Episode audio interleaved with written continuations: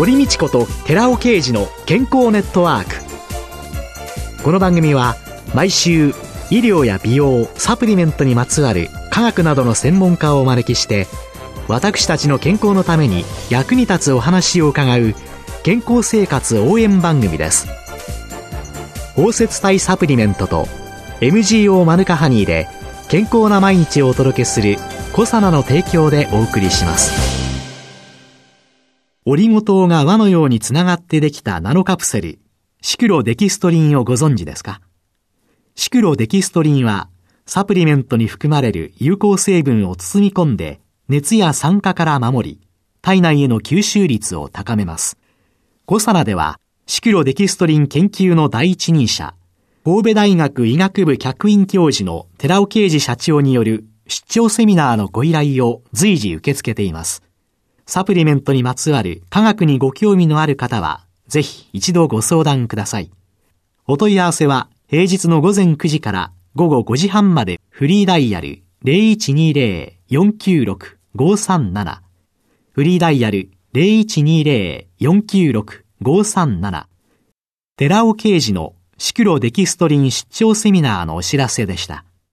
こんにちは、堀道子です。今月は、蜂蜜料理研究家で日本応乳センター代表取締役社長の清水美智子さんをゲストに迎えて、蜂蜜と健康テーマにお送りしています。日本の歴史に最初に蜂蜜が登場するっていうのはいつ頃なんですか？文献上に初めて蜜蜂という文字が現れるのは、日本書紀の643年の項に、百済の王子予報が三輪山にて蜜蜂を飼った。しかれども産まわず、つまり育たなかったという記述がポンと出てくるところがあるんです。日本の自然環境とか考えた場合に、蜜蜂がいた以上、蜂蜜も当然食べられていたと思うんですけども、三内丸山遺跡話題を読みましたけど、はい、資料展示の会場に出向きまして、そしたら縄文時代のものとして、パンとかかりんとうとか、それのもう石みたいになったものがあると、そういうことを見た場合に、やはり使ってたんじゃないかなと、希望的な思いも込めて思ってるんですけど、と言いますのは、三内丸山遺跡は木が植えられて栗林とか、あと土地の木の林とか、そういうものが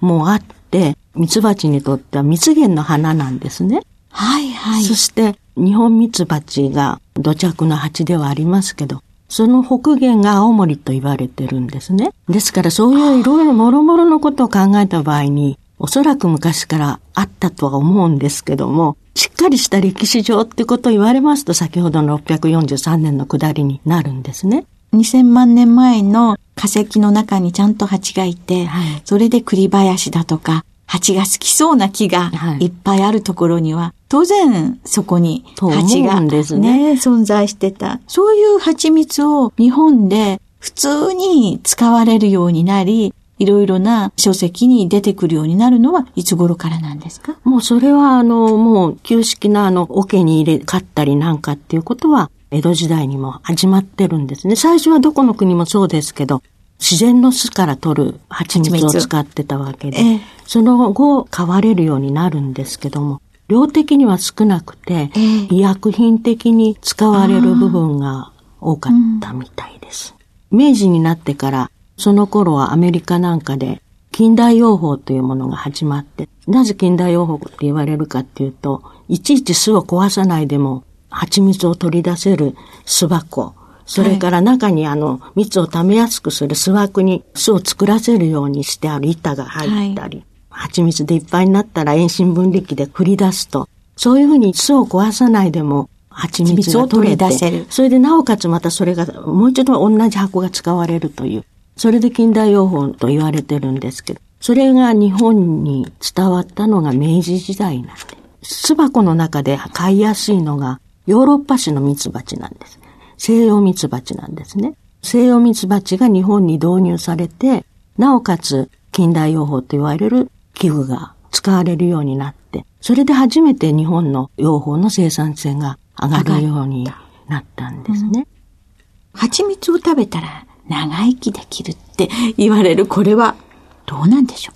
蜂蜜はあの古来ただ単なる食品としてじゃなくて、薬のなかった時代には本当に貴重な薬品として使われてましたし、甘味料として一般の人が食べるっていうことはありえなかったんですね。ですからそういう意味で食品というよりも、むしろ薬品としての歴史が長かったと思うんですね。殺菌効果とか、うん、あとビフィズス菌を増やすとか、うん、いろんなあの良さはありますので、蜂蜜が健康にいい食べ物であると。それはもう変わらないことだと。うん、実際蜂蜜ってどんな成分でできてるんですか？主成分はブドウ糖と果糖で、あと20%の水分を含んでいます。そしてあの天然の有効成分としては、ビタミン、ミネラル、アミノ酸、あとはあの蜂蜜には有機酸も含まれています。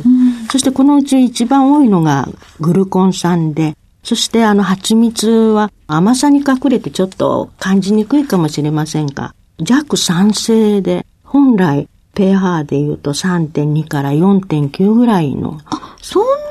酸性なんですか、はい、はい。酸味が感じられないのは人間の舌は甘さをまず強く反応しますので、はい、蜂蜜舐めて酸っぱいとストレートに舐めた場合は感じないんですが、水でちょっと希着すると甘さだけじゃない甘み成分の味っていうのが自己主張してくるんですね。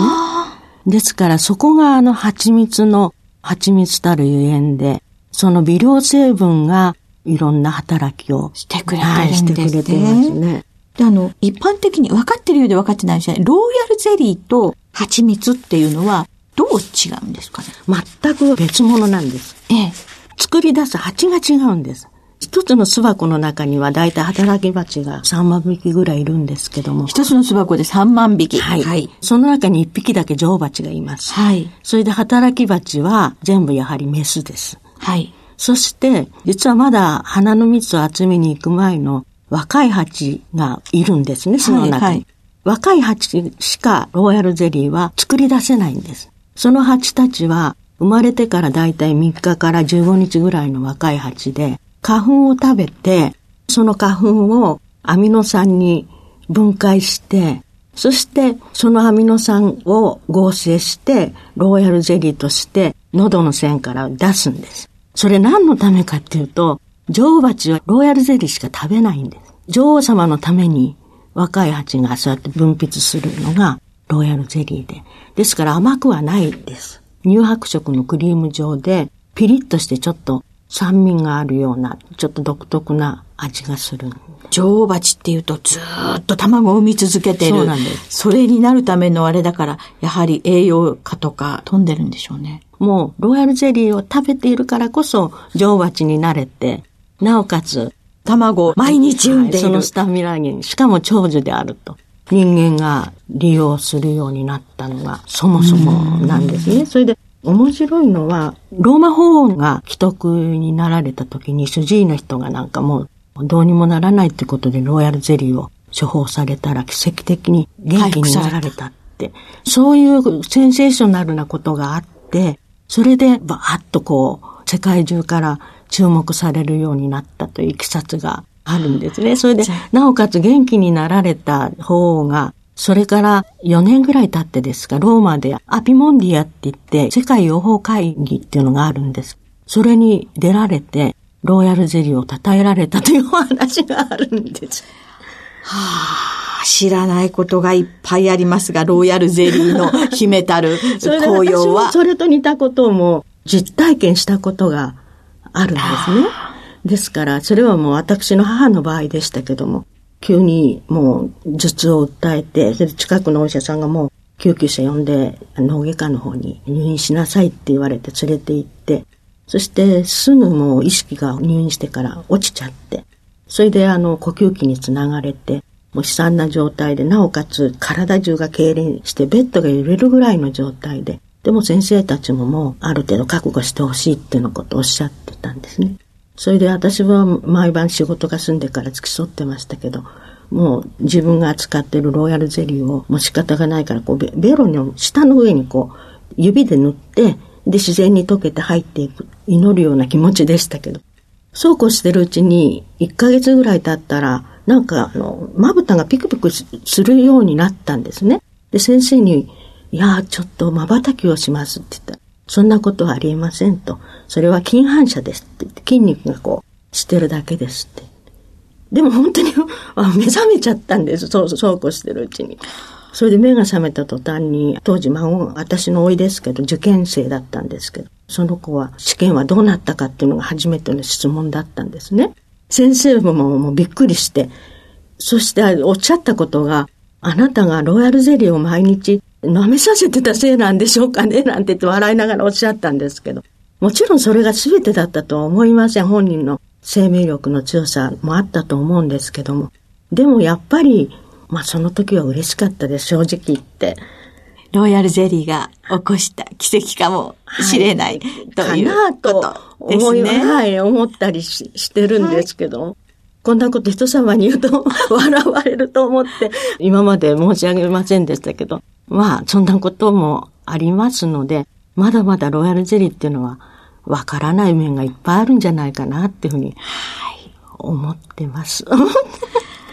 今週のゲストは、蜂蜜料理研究家で株式会社日本応入センター代表取締役社長の清水美智子さんでした。来週もよろしくお願いします。はい、続いて、寺尾刑事の研究者コラムのコーナーです。お話は小佐野社長で神戸大学医学部客員教授の寺尾啓二さんです。こんにちは、寺尾啓二です。今週は先週に引き続き、脂肪酸の種類と健康への影響について、今週は不飽和脂肪酸についてです。一般に動物性油脂に多く含まれる飽和脂肪酸は体に悪い悪玉と呼ばれ、植物性油脂や魚油などに多く含まれる不飽和脂肪酸は体に良い善玉と思われていますが、前回、飽和脂肪酸のすべてが必ずしも悪玉ではなくて、ココナッツオイルなんかに含まれております、中鎖の飽和脂肪酸はダイエット、美容、脳機能改善など体に良い善玉の油もあるのだということを説明してきました。同様に今回は不飽和脂肪酸について、もう善玉だけではなくて悪玉もある。その種類と健康への影響について解説していきます。不飽和脂肪酸は一価不飽和脂肪酸と多価不飽和脂肪酸に分けることができます。一価不飽和脂肪酸の代表的な物質にはオレイン酸というものがあります。オレイン酸はオリーブオイルの脂肪酸で70から80%を占めており、感情動脈性心疾患への有効性などが健康増進効果として知られて注目されています。この一価とは炭素差の中に二重結合が一つあることを意味していますが、二重結合にはシスとトランスの二つの異性体、機械異性体って言うんですけども、二つの異性体があります。オレイン酸はシス体で善玉脂肪酸なのですけれども、同じ炭素数、つまり炭素が18個。でも、トランス体の場合は、エライジン酸と呼ばれ、トランス脂肪酸、あるいはトランス酸の名で知られる非常に悪玉の脂肪酸なのです。このトランス脂肪酸はマーガリンやショートニングの加工油脂や半数動物の脂肪中に多く含まれていて、米国では悪玉というよりも激しい言い方、狂った油と呼んでいます。それほどまでに摂取し続けると調査脂肪酸よりも LDL コレステロールや中性脂肪の増加傾向が高く、HDL コレステロールが低下することで動脈硬化のリスクが高まることが知られているわけです。ここで興味深い知見を紹介しておきます。トランス脂肪酸を摂取してしまう恐れのある、そういった時には、新食物繊維、スーパー難消化性デキストリンとして知られていますアルファシクロデキストリンを同時に摂取しておきましょう。アルファシクロデキストリンは善玉のオレイン酸を体の中に積極的に取り入れ、一方で悪玉のトランス脂肪酸であるエライジン酸を体外に排泄してくれるという働きがあるのです。腸液中のトランス脂肪酸の溶解度がアルファシコデキストリンの転換によって下がっていきます。溶解度が下がるということは、トランス脂肪酸が腸液の中で溶けなくなってしまうことを意味します。つまり、体の中には入りづらくなって、結果として生体外に排泄されてしまうわけです。多価不飽和脂肪酸の中で二重結合を2つ持つ二価不飽和脂肪酸で健康増進効果作用が注目されているのが強薬リノール酸です。CLA という略語でクラと呼ばれておりますけども、クラの摂取でもオレイン酸と同様体重や体脂肪重量の減少や血小中の総コレステロール、LDL コレステロールの減少が報告されているわけです。不飽和脂肪酸は二重結合の位置によってオメガ6系不飽和脂肪酸とオメガ3系不飽和脂肪酸に分類されます。そしてリノール酸やアラキドン酸などのオメガ6系不飽和脂肪酸や EPA、DHA などのオメガ3系不飽和脂肪酸は生体内ではロイコトリエンとかトロンボキ酸とかプロスタサイクリンといったような生体機能維持に不可欠な生理活性物質に変換されていきますので、このような不飽和脂肪酸は必須脂肪酸と呼ばれるわけです。しかし、オメガ6系の不飽和脂肪酸は大量に現代の食事からは摂取しておりまして、その結果、血栓が形成されまして、動脈硬化症リスクの増加に寄与するという指摘もあります。その点では悪玉脂肪酸とも言えるわけです。よって、第6次改定日本人の栄養所要量というところでは、推奨の不飽和脂肪酸は、オメガ6対オメガ3は4対1の割合としていたわけですけれども、それが最近では2対1、つまりオメガ6に対してオメガ3を2対1に変更すべきとされております。つまり、現代人にとっては EPA、DHA などのオメガ3飽和脂肪酸の摂取がどうも必要なようです。お話は小佐奈社長で神戸大学医学部客員教授の寺尾啓二さんでした。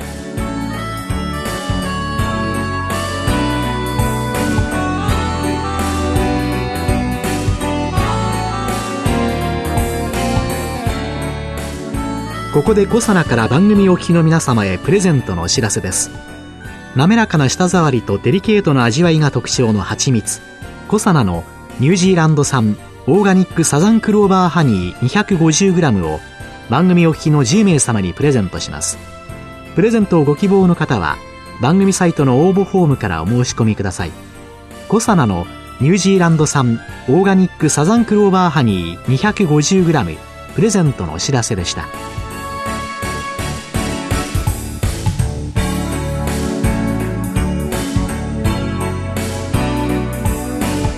堀道子と寺尾啓二の健康ネットワークこの番組は包摂体サプリメントと MGO マヌカハニーで健康な毎日をお届けする「コサナの提供」でお送りしました。